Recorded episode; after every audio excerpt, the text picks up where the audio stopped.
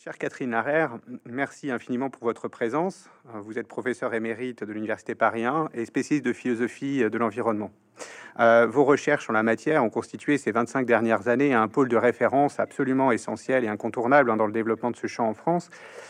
Je n'énumérerai pas ici euh, tous les ouvrages et articles que vous avez écrits dans le domaine. J'invite évidemment les personnes intéressées euh, à s'y référer.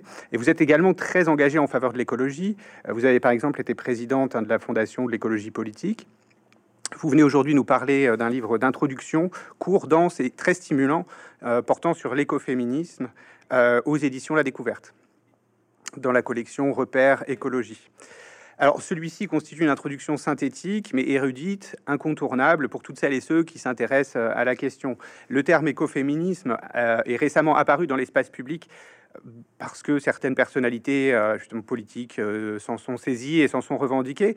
Mais au rebours de ces apparences, vous montrez qu'il a déjà une très longue carrière derrière lui.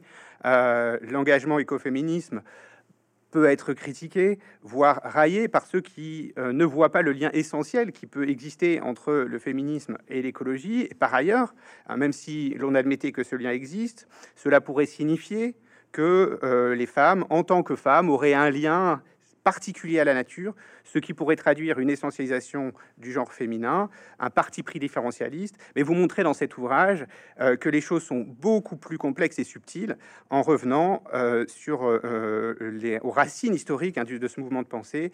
Vous insistez sur le fait qu'il est irréductiblement pluriel. Alors, cet ouvrage m'apparaît d'une importance particulière dans le contexte polémique actuel où toute pensée toute action militante sont trop souvent réduites à une caricature. Euh, votre ouvrage permet autant de constituer à cet égard une synthèse très claire et informée pour le chercheur qu'un moyen pour toute personne curieuse de se faire une idée plus précise d'un mouvement dont tout le monde parle sans savoir exactement de quoi il en retourne. Vous, ancrez dans, vous vous ancrez hein, dans l'histoire de l'écoféminisme depuis sa création par Françoise Daubonne hein, dans les années 70, création qui est un peu passée sous les radars et autour de sa circulation aux États-Unis, mais surtout dans les pays du Sud. Vous montrez à quel point cette idée est en réalité indissociable des mouvements de résistance féministes qui insistent sur le lien étroit qui existe entre exploitation capitaliste de la nature et oppression des femmes. Plutôt que de renverser le capitalisme et de, euh, et de reprendre le pouvoir aux puissants, ces femmes proposent une recomposition et une redéfinition profonde des rapports qui se tissent entre les vivants et la nature. Alors nous n'aurons évidemment pas le temps de tout développer en détail, il me semble néanmoins important de donner un panorama synoptique de votre ouvrage pour inviter ceux qui voudraient euh, euh, approfondir à le lire. Alors, pour commencer, même si c'est un mouvement pluriel, pourriez-vous préciser ce qui, à votre sens, donne son unité à ce que l'on appelle l'écoféminisme? Alors, c'est effectivement un des fils conducteurs de mon livre. Il n'y a pas une doctrine écoféministe qui aurait été introduite par Françoise Daubonne, puis euh, développée après par les Américaines ou les, les, les, les, Indiennes ou les Africaines. Il y a des mouvements et il y a, existe des mouvements où des femmes se battent à la fois pour des objectifs écologiques et pour des objectifs féministes, pour, pour euh, défendre euh, la cause des femmes. Et je dirais, c'est ça d'abord la réalité du mouvement. Et bon, s'il y a, on peut, on peut, en faire le tour, et je suis, loin d'avoir donné un panorama exhaustif. J'ai essayé simplement de faire un peu un tour du monde pour montrer que ça, ça se passe un peu partout. Euh, cette rencontre entre des objectifs de lutte de femmes et des objectifs de lutte écologique, c'est pas le résultat du hasard. C'est pas une série de fois où par hasard il se trouve que des femmes se, alors que ce soit euh, euh, aux États-Unis, à Washington en 1980, que une manifestation de femmes euh, se réunissent et, et, et, manifestent pour euh, contre le nucléaire, aussi bien le nucléaire civil que le, nucléaire militaire, que on trouve en Inde euh, des femmes qui, suivant ah, d'ailleurs une tradition assez ancienne, défendent les arbres en, les entourant hein, le, ce qu'on appelle, ce qu'on appelle le mouvement Chipko, qu'on trouve des mouvements semblables euh, en Afrique, euh, au, Kenya et dans d'autres pays, que actuellement en, Amérique du Sud, des femmes euh, agressées par le développement des, des industries extractivistes défendent à la fois leur, leur, terre et leur corps. Tout ça, c'est pas une série de, rencontres euh, hasardeuses. Il y a bien un, lien entre l'oppression des femmes et l'oppression de la nature ou la domination de la nature. Et c'est ce qui donne, euh, disons, la, la, base de l'écoféminisme. Mais ça se développe pas en une doctrine unique. Simplement, c'est suffisamment dérangeant pour provoquer une quantité de, commentaires et de réactions. Et donc, il y a à la fois un, acquis militant, un acquis dans les luttes et un acquis dans la réflexion théorique. Et euh, au fond, euh, vous, insistez beaucoup hein, sur le lien euh, étroit entre la, pensée et l'engagement politique, et vous montrez aussi comment cette pensée écoféministe s'est développée en particulier dans les pays du Sud. Alors, est-ce que vous pourriez parler de, des grandes figures, parce qu'au fond, s'il y a un caractère indissociable de la pensée et de l'engagement, il me semble que ça passe par les figures sur lesquelles vous, vous, insistez. Euh, est-ce qu'il y en a quelques-unes sur lesquelles vous aimeriez, euh, euh, vous pourriez revenir, s'il vous plaît? Alors, ben, commençons par Françoise Daubonne, puisque, puisque nous sommes en France. Hein. Françoise Daubonne, en publiant en 1974 un livre qui s'appelle Le féminisme ou la mort, très peu de temps après que soit, parti, soit paru le livre de René Dumont intitulé L'utopie ou la mort. Donc 74, c'est le moment où se développent euh, le les luttes féministes en France, où euh, se développent des luttes écologiques, hein, où se mettent en, place les, grandes associations qu'on va, retrouver plus tard. Et c'est dans ce, aussi où vont se, se, développer les, les luttes euh, euh, qu'on dit à l'époque euh, gay, hein, mais bon, LGBT et plus. et Françoise Daubonne est un peu au croisement de tous ces mouvements. C'est une admiratrice de, de, Simone de Beauvoir, mais elle va soutenir les débuts du UMLF, hein, du mouvement de libération des femmes, et elle s'investira beaucoup dans le, dans, le, dans le mouvement de défense des homosexuels. Et mais c'est en 1974, elle, lance le mot, hein, elle invente le mot, d'ailleurs qu'elle écrit avec un tiret, hein, éco-féminisme, et effectivement, comme, vous le disiez dans votre présentation au début, elle associe ce qu'elle appelle le patriarcat, la domination des hommes sur les femmes, et le capitalisme, hein, la, domination euh, sur la nature et, sur, euh, les, ouvriers, disons. Et, mais pour elle, le lien entre patriarcat et, capitalisme, c'est une certaine façon de, faire euh, rendre la terre comme on fait rendre les, ventres humains. Hein, c'est la, maternité et le la domination des hommes sur la, sur la maternité et puis le, disons, extractivisme, productivisme qui caractérise le capitalisme. Alors, elle va essayer de lancer un mouvement, euh, ça va pas marcher, et on redécouvre maintenant Françoise Daubonne, on republie ses livres. Donc, en France, au moins, c'est une, une, figure de, de, référence. Alors, aux, aux, États-Unis, où le, où le mot réapparaît euh, euh, à peu près au à la fin des années 70, à tel point qu'on ne sait pas s'il est réinventé ou s'il est euh, traduit. Mais en tout cas, ça va devenir écoféminisme.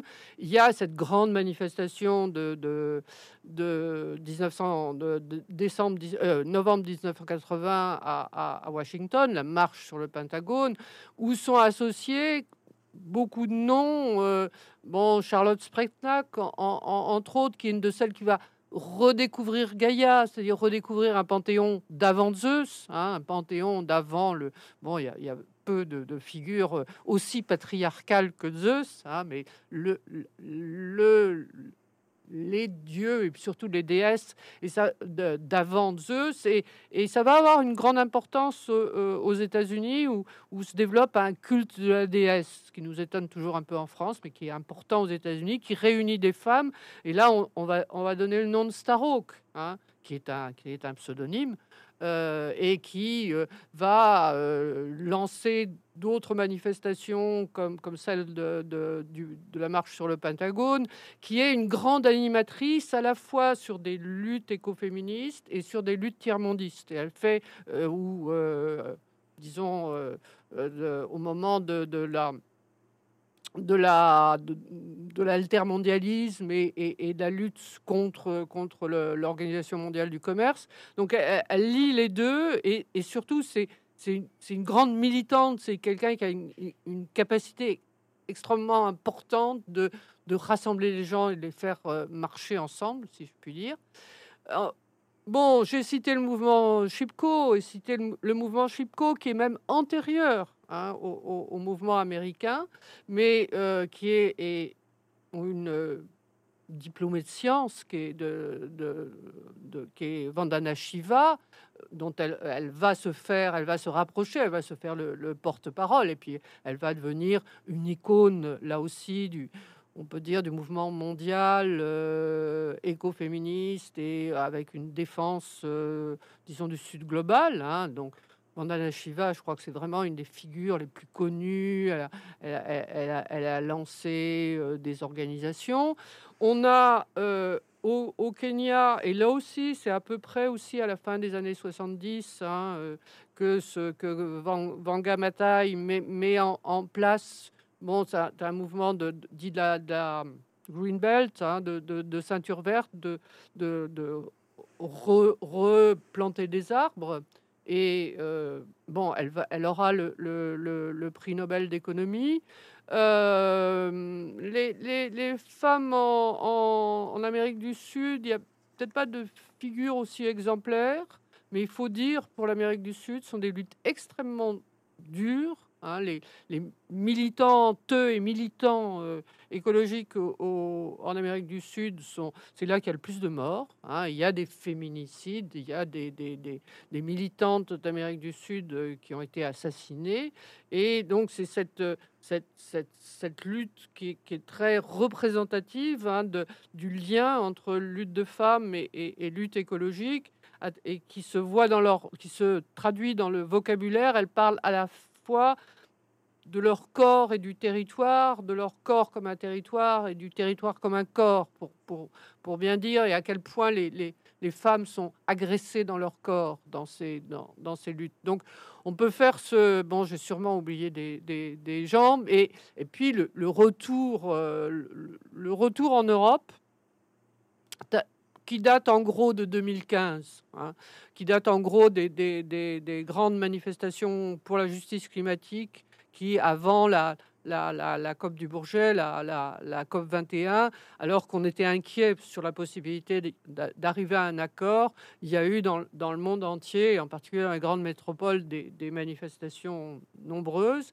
Et dans ces manifestations interviennent des groupes de femmes qui manifestent en tant que femmes dans leur lutte féministe pour euh, aussi la, justice climatique je rappelle ce qu'a révélé euh, précisément euh, une enquête de l'ONU, que les, femmes sont plus directement atteintes et plus fortement atteintes par les, conséquences euh, négatives du changement climatique que les hommes. Donc il y a, il y a, il y a une dimension de genre importante dans ce qu'on appelle les inégalités environnementales. Donc il y a effectivement des, figures exemplaires. Alors je ne sais pas si je dois y rajouter les, militantes, euh, pour, pour, les nommer, hein, Delphine Bateau ou Sandrine Rousseau, qui se sont présentées au moment des présidentielles comme des écoféministes. Je ne vais pas discuter de ce qu'elles font, mais ça, ça montre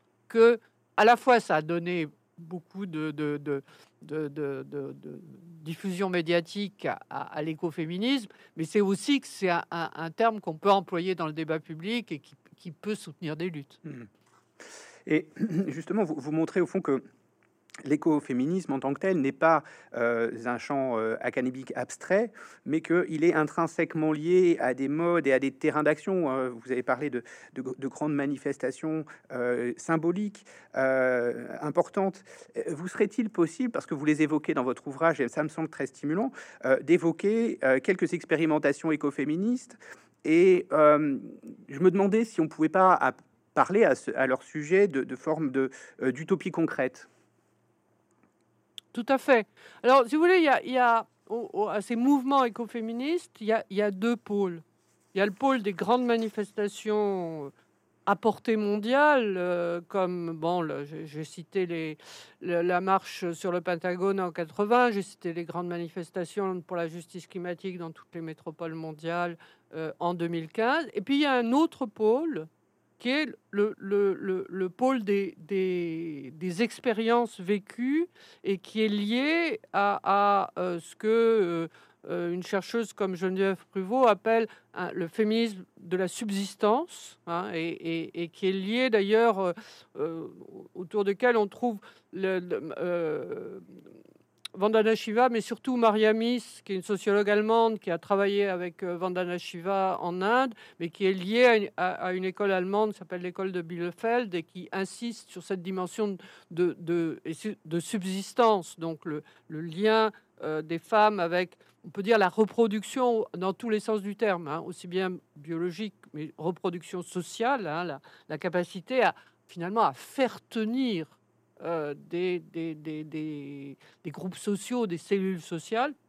Et c'est là qu'il y a toute une série d'expériences. Alors on cite très souvent la, les communautés lesbiennes qui se sont mis en place euh, dans, dans l'Oregon, donc dans un État du, du, nord-ouest des États-Unis, qui est, qui, est, un État traditionnellement euh, de gauche, disons pour aller vite, et où pendant plusieurs dizaines d'années, des, des lesbiennes ont vécu une vie différente euh, et, ont retrouvé dans leur rapport à la nature de quoi alimenter leur recherche de rapports sociaux différents. Hein. L'idée que les rapports sociaux ne sont pas détachables des rapports à la nature, que c'est un ensemble. Bon, il y a d'autres communautés de, ce type. Euh, il y a les communautés euh, gays. Euh, il, y en a un peu partout dans le monde et il y en a, y en y en a en France qui sont plus ou moins connus et sur, sur lesquels il y a eu des, des, des travaux. Et on peut dire que c'est des formes d'expérience de vie autre. Alors, en ce sens, bon, on peut parler aussi de, de la, de la l'espèce de commune euh, d'association qu'a qu créé Vandana Shiva et, bon qui a, qui a des, bases euh, en Inde. Mais on peut dire que c'est des utopies réelles au sens où c'est une vie autre hein, et c'est alors, on, bon, on peut discuter sur les, discussions, sur les définitions de l'utopie. Moi, je dirais que l'utopie, c'est pas tellement l'impossible, c'est plutôt l'ouverture des possibles. Hein. Vivre autrement pour montrer qu'il y a d'autres possibles euh, qu'on peut expérimenter euh, que ceux de la, société dominante. Et de ce point de vue-là, toutes ces expériences communautaires euh, dans des avec des, formes de, rapport à la nature, de rapport à la terre, relève de l'utopie, de l'utopie réelle, et donc euh, bah, c'est pas des endroits tout roses, hein, il, y a des, conflits, de l'utopie réelle au sens aussi où on se rend compte que euh, n'y a pas promotion d'un modèle qu'on pourrait reprendre, c'est les lieux qui comptent. Et de ce point de vue-là, on peut citer Notre-Dame-des-Landes. Alors, c'est pas écoféministe au sens où il n'y a pas que des femmes, mais au sens où c'est ce type d'utopie réelle où euh, on mène une vie différente, mais il n'y a pas un modèle Notre-Dame-des-Landes. Notre-Dame-des-Landes, c'est le nom d'un lieu, d'une recomposition de, rapports différents dans une zone humide où on peut faire euh, euh, des expériences autres. Donc, utopie réelle au sens où bah oui c'est pas ça s'écrit pas dans les livres hein, c'est pas l'utopie de Thomas More ça, ça, se voit dans la réalité et au sens aussi où ça propose pas un modèle et donc c'est extrêmement divers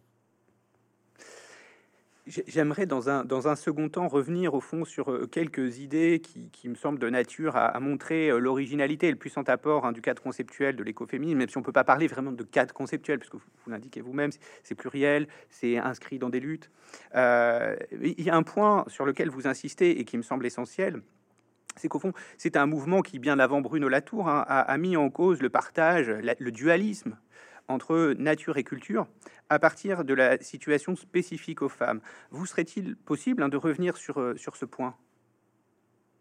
Alors, je crois que celle qui, lance ça, c'est euh, Caroline Merchant, qui est une euh, universitaire, université de Berkeley, qui est à la fois une spécialiste d'histoire des sciences, qui est écologiste et qui est féministe, et qui écrit très tôt. Hein, le livre est publié en 1980, un livre qui n'a été traduit qu'il y a deux ans, hein, euh, qui s'appelle The Death of Nature, la, mort de la nature, et où elle montre, en, finalement en faisant rencontrer des, des histoires que généralement on traite séparément, c'est-à-dire l'histoire des femmes, l'histoire du capitalisme et l'histoire des sciences, elle montre comment le tournant du 16e, 17e siècle en Europe a été un moment où justement ces, trois histoires convergent d'une certaine façon pour que, à la fois, bon, c'est le moment où se, se développent les, rapports de production capitalistes, aussi bien en Europe que, dans le, disons la, colonisation du reste du monde,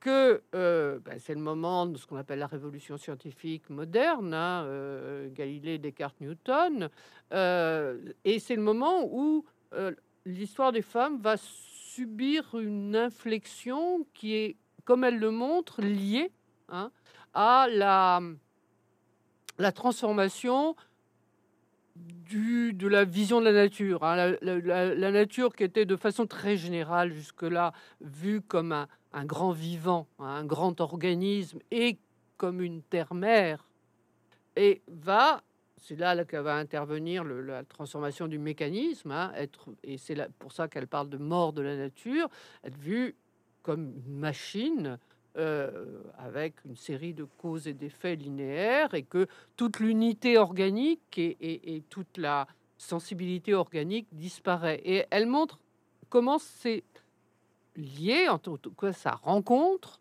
hein, ce, fait, enfin, ce, ce mouvement de, poursuite des sorcières, de condamnation et de mise à mort des sorcières qui marquent l'Europe du fin du XVIe et du XVIIe siècle, et comment finalement, à, travers ces, procès faits aux sorcières, la, euh, le monde est purgé de son, animisme. Hein. Euh, c'est ce qu'on critique dans ces sorcières, c'est finalement un, monde qui est en train de... Et ce qu'on tue dans les sorcières, c'est un monde qui est en train de disparaître. Et donc, ce qui se met en place, c'est le dualisme moderne, hein, la séparation entre euh, les, humains, disons, l'homme et la nature, mais en même temps, et c'est ça le, travail de, de réflexion théorique, euh, ce que vous désignez effectivement comme un cadre conceptuel, les, femmes sont prises dans ce dualisme, en ce sens qu'elles vont être portées du côté de la nature et euh, euh, opprimées comme telles. En ce sens, le, dualisme, et Caroline Merchant le dit à plusieurs reprises dans son livre, est un des instruments par lequel, à la fois, non seulement la vision du monde, mais les rapports nouveaux se sont mis en place. Hein. alors, avec une grande euh, opposition entre les humains et la nature, mais en même temps, Hein, la, façon dont les, femmes sont dévalorisées par rapport aux hommes en étant assimilées à la nature. Alors, ce que montre euh, Caroline Merchant très bien, c'est que c'est que c'est l'assimilation femme-nature. C'est une vieille assimilation qui se fait dans le langage. Dans, dans les langues européennes, la nature est toujours quand y a, quand on peut lui donner un, genre, elle est féminine. Hein. Et même en anglais, on, dit she pour, nature, on dit pas, on, dit pas quand on veut un peu la personnifier, on la personnifie au, féminin. Mais finalement, donc il ne s'agit pas de dire que les femmes sont nature, mais cette association qui se fait dans le langage, qui est de, longue tradition, euh, va être un vecteur de la transformation conjointe des rapports sociaux, des conceptions scientifiques et des rapports aux femmes.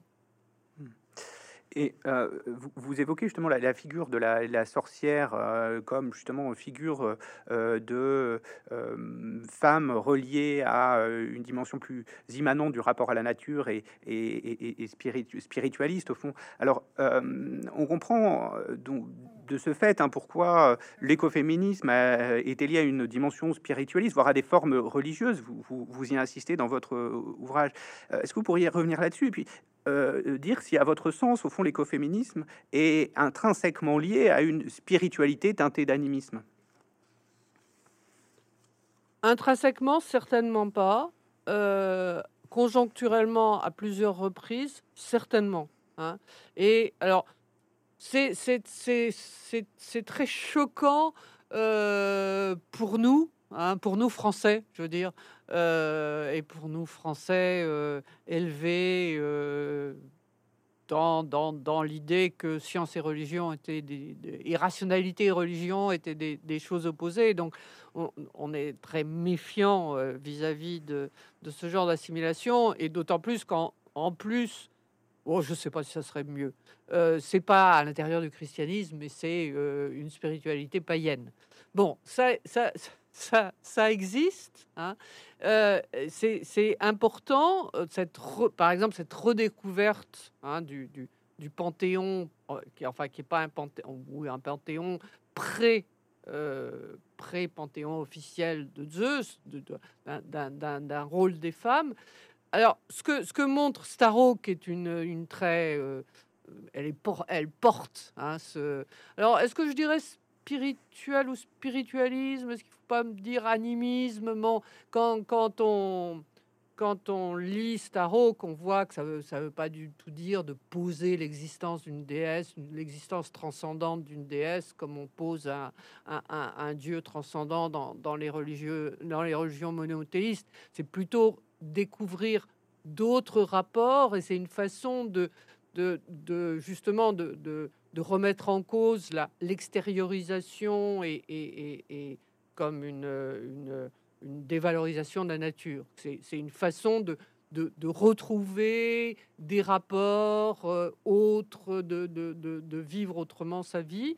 Et de ce point de vue-là, ce que, ce que disent des je vous dis, Starro, qui est une, une, très bonne avocate pour, euh, pour, euh, pour, ce, pour ce genre de, de, spiritualité ou, d'animisme, en disant, mais on, y retrouve de la, nous les femmes, on y retrouve de la force, on, s'y dégage de la domination. Donc c'est une sorte d'exploration de rapports autres que ceux que, qui nous sont imposés euh, à, nous les femmes et aussi aux hommes dans, dans, dans un, monde comme le, naturaliste au sens de l'escola, c'est-à-dire partagé en deux, euh, qui, nous, qui nous sont imposés comme dévalorisation de la nature. C'est une façon de se revaloriser en retrouvant un rapport avec la nature. Et, vous, vous, citez. Et puis, euh, apparemment, le plaisir d'avoir, euh, de danser, hmm. de, d'avoir des, des expressions collectives, quoi. Et vous, vous, citez Starhawk justement et la façon dont, à travers une, une forme d'animisme, euh, les, des femmes trouvent à, retrouvent une forme de, de, pouvoir.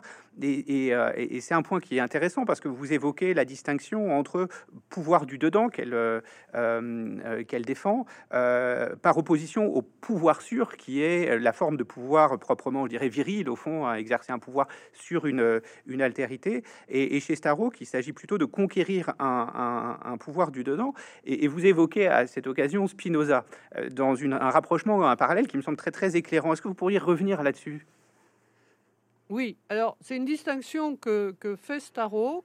Elle fait une distinction, effectivement, ce qu'elle appelle le pouvoir sûr et le pouvoir du dedans. Le pouvoir sûr, c'est effectivement la domination, hein, l'imposition de, rapports de force euh, inégaux, comme tout rapport de force, hein, où une position dominante impose à, quelqu'un d'autre pour, pour, obtenir des résultats, et donc euh, euh, un rapport inégalitaire et, de domination du pouvoir du dedans, euh, qui est au contraire la, la, la, capacité de retrouver son, son, son, son, propre pouvoir en se liant aux autres. Donc il, ne s'agit pas de euh, conquérir le pouvoir. Hein. Le pouvoir n'est pas quelque chose qu'on, dont on essaie de s'emparer pour l'exercer sur d'autres. Il s'agit de se lier collectivement. C'est ça, ça retrouve un peu ce, terme anglais qu'on a du mal à traduire d'empowerment, hein, mais en insistant beaucoup sur le fait que c'est une, redécouverte collective, que c'est ensemble qu'on se renforce. Alors, l'anglais, généralement, l'anglais est plus riche que le français mais l'anglais n'a pas la distinction que nous avons entre, entre pouvoir et puissance. Hein.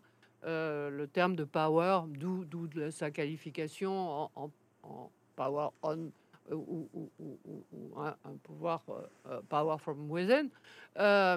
alors que nous, en, français, nous avons la distinction entre pouvoir et puissance et qui renvoie effectivement au, latin, hein, entre potestas et, Potentia, et à la distinction que fait euh, Spinoza hein, entre bon, euh, le, pouvoir qui est, le pouvoir de l'Empire, dont on peut dire que c'est un, pouvoir sûr, et la puissance qui est bon qu'on manifeste l'exercice de la puissance divine, et, dont on peut dire que bon, ben, l'éthique vise un renforcement en puissance de ce point de vue-là.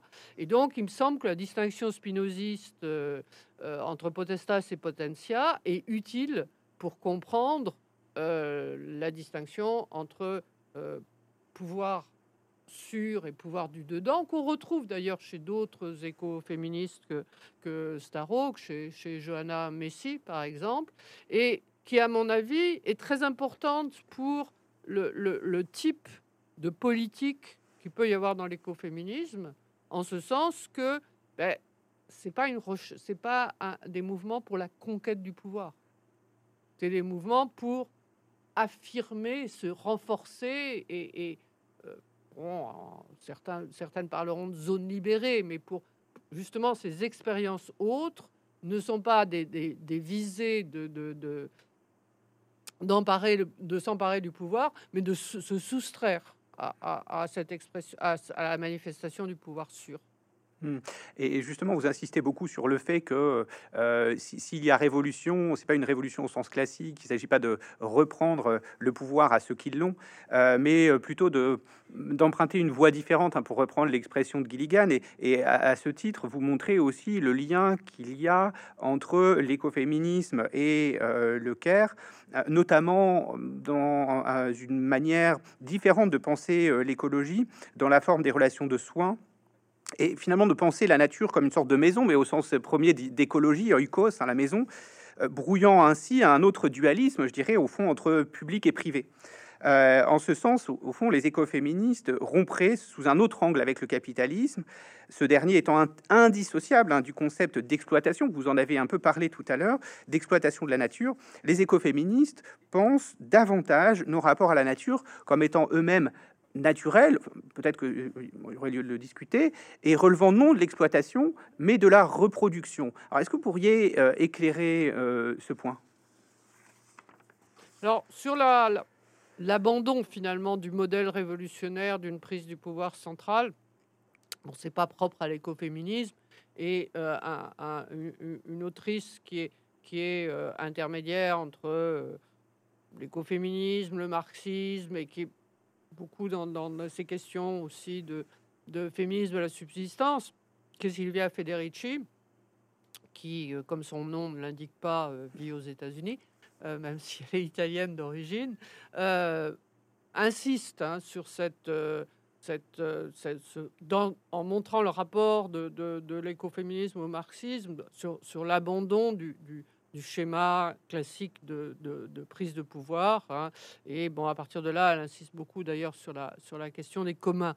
Mais pour en revenir au CARE, alors on peut dire que bon, le, livre de Gilligan, hein, Une voix différente, c'est le début des années 80, le moment où se développe, alors ce qu'il y a de plus théorique dans l'écoféminisme, qui est la version euh, éthique environnementale de l'écoféminisme, hein, la, la, présence, bon, il y a il y a ce, courant d'éthique environnementale, donc de réflexion sur les, rapports moraux des humains à, la nature, dans, lequel, au sein duquel va se, développer un courant écoféministe, hein, avec des, femmes comme Karen Warren, qui est une américaine, et Val Plumwood, qui est une, australienne. En gros, elles vont, elles vont demander aux hommes, euh, bon, vous voulez, cette éthique euh, environnementale a été élaborée depuis les années 70 essentiellement par des hommes, elles vont leur demander, bon, mais quand vous, quand vous voulez euh, recomposer les rapports des hommes et de la nature, qu'est-ce qu'il y a derrière le mot homme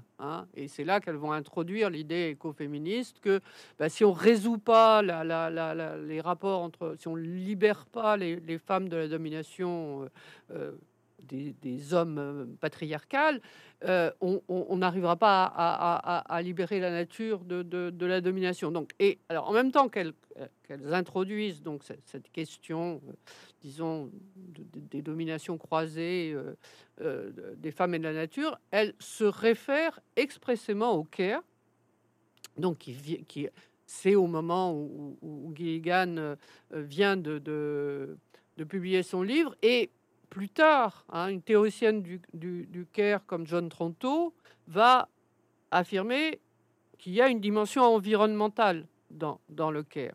Alors, je crois que ce qu'elles montrent les unes et les autres, c'est qu'il ne s'agit pas d'étendre au, à l'environnement euh, un Caire qui serait limité aux relations humaines.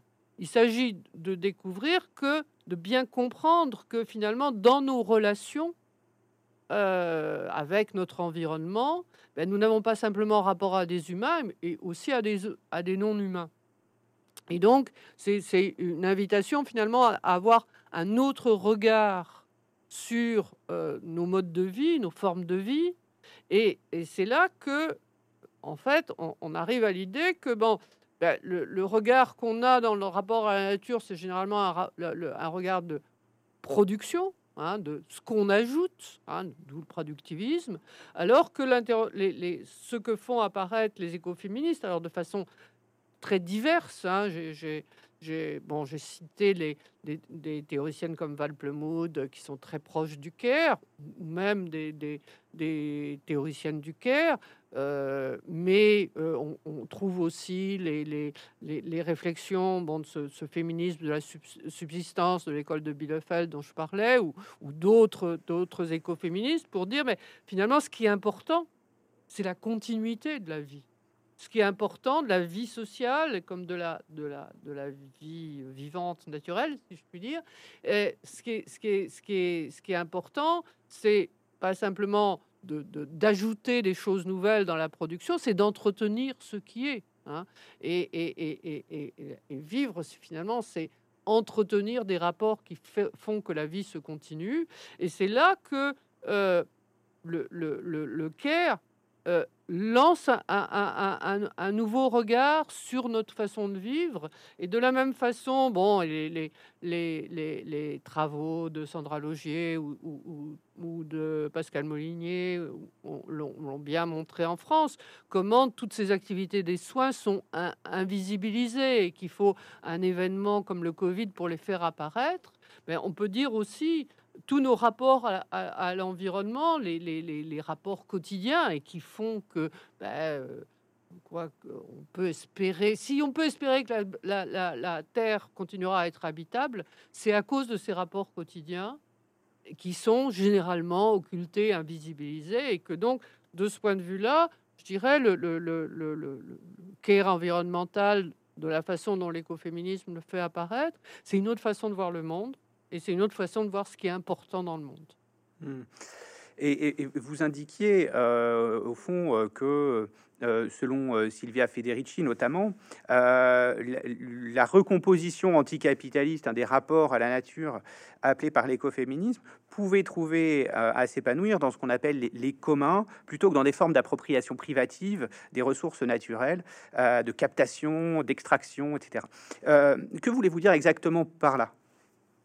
Euh, quel est justement qu'est-ce qu'on appelle qu'est-ce qu'on appelle les communs et en quoi euh, euh, l'écoféminisme trouverait à s'épanouir dans ces formes-là plutôt que dans d'autres rapports plus exploitifs au fond à la nature? Alors je crois, bon, c'est Sylvia Federici qui, qui, développe beaucoup. Hein. Elle, a, elle, a, publié récemment un, livre sur cette question qui a, été, traduit en français, dans l'idée que finalement, bon, qu'on trouve chez d'autres euh, historiennes qu'elle, que euh, le développement du capitalisme, c'est une, lutte constante contre les communs. Alors on cite toujours, et on a raison, hein, le, mouvement des, enclosures, particulièrement actif euh, en, dans le Royaume-Uni, en, Grande-Bretagne, entre, disons, le, 14e, 15e siècle. Là, euh, Thomas More, il fait référence au début de, l'utopie, dans la première partie de l'utopie, et puis, disons, le 18e siècle, et ce mouvement par lequel les, propriétaires ont exproprié, sont chassés euh, leurs leur, euh, tenanciers ou les paysans qui avaient un usage commun des pâturages, des forêts, pour développer une, agriculture ou un élevage intensif. Hein. donc, le, développement du capitalisme passe par une destruction des communs. Sylvia Federici lit la, persécution des sorcières à cette expropriation des communs, et, mais l'idée aussi que des, que des communs se reforment hein, partout où euh, eh bien, il y y, y, y a, des mouvements collectifs euh, qui ne passent pas par euh, l'exploitation intensive de la propriété privée et que donc on trouve partout dans le, disons, ce qu'on appelle le Sud global, hein, des, des, des, des, continuations de communs. Et alors, particulièrement, bon, il y a des travaux, euh, il y a des, enquêtes qui sont faites actuellement en Amérique du Sud et, particulièrement au Brésil, où on voit comment, bon, il faut bien se dire que l'agriculture, ce qu'on appelle l'agriculture familiale, dans la, une grande partie du monde, c'est une agriculture de femmes. Hein. Et c'est une agriculture qui n'est pas menée toujours individuellement dans des cellules familiales individuelles. Et donc, il y a, y a, y a tout un usage en commun des, des, des terres. Euh, et justement, dans ce, ces mouvements écoféministes euh, qui se nomment pas toujours tels d'ailleurs, euh, souvent de féminisme communautaire en, Amérique du Sud, il y a un travail pour se réapproprier le, des, des, des, des, terres qui sont des terres communautaires, avec en fait des, traditions d'usage en commun. Et, euh, vous, vous, évoquez euh, à un moment donné ce qui me semble intéressant, parce que au fond, euh, ce, que, suggère encore une fois l'approche écoféministe, ça semble être une, transformation de l'intérieur hein, de, nos, de nos rapports à la nature et donc une forme de, de, réappropriation de nos rapports à la nature en les transformant en profondeur.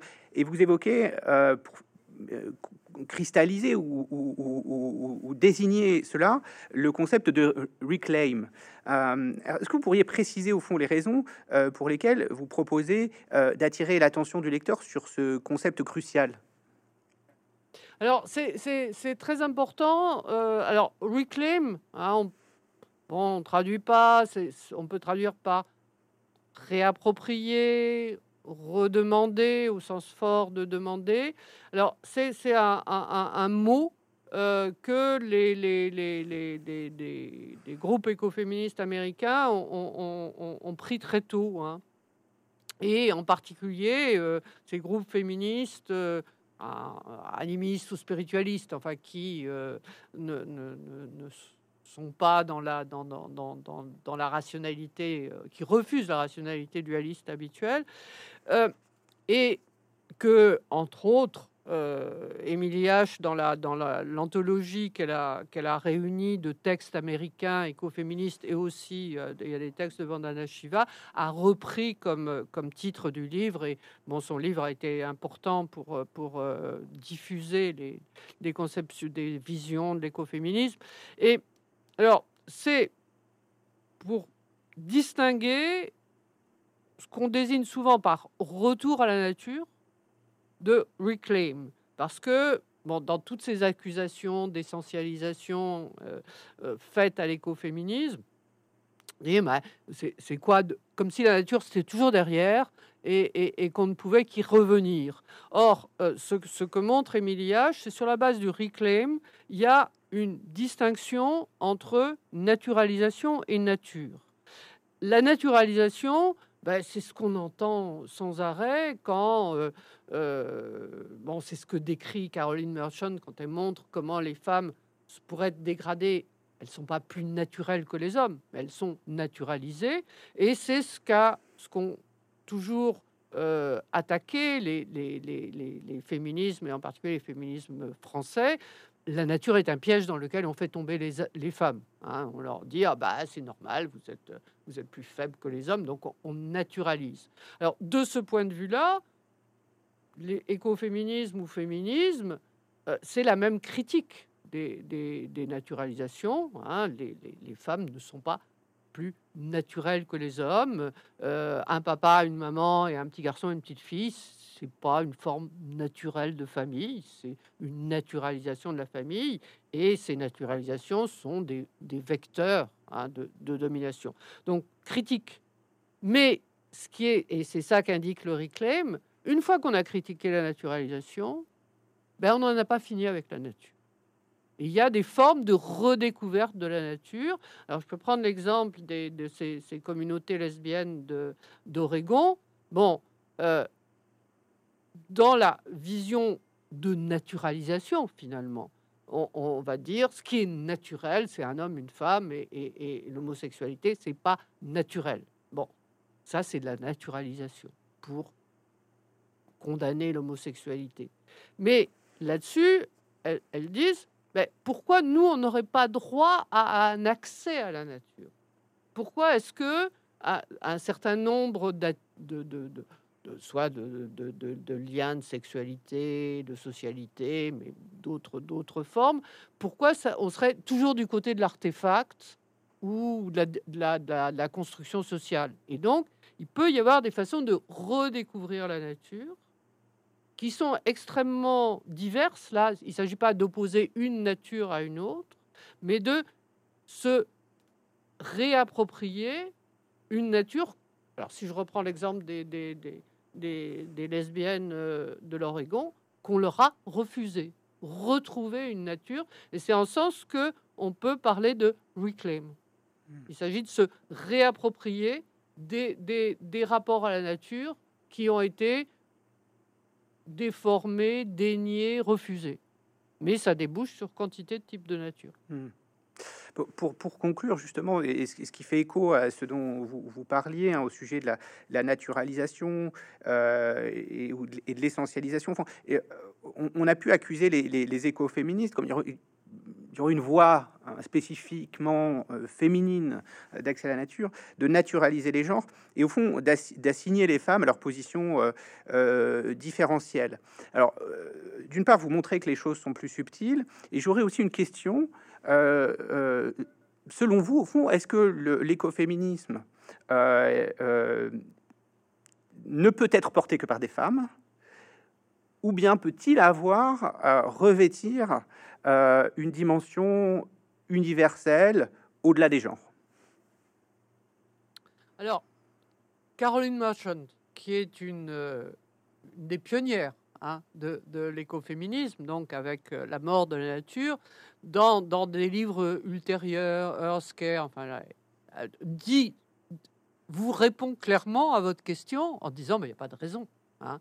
Il n'y a pas de raison que euh, ça soit uniquement, que seules les femmes puissent être caring vis-à-vis de la nature. Hein. Euh, c'est, ça peut être aussi bien une, une condition masculine, enfin, ça peut être le fait d'homme, hein, aussi bien que de femme.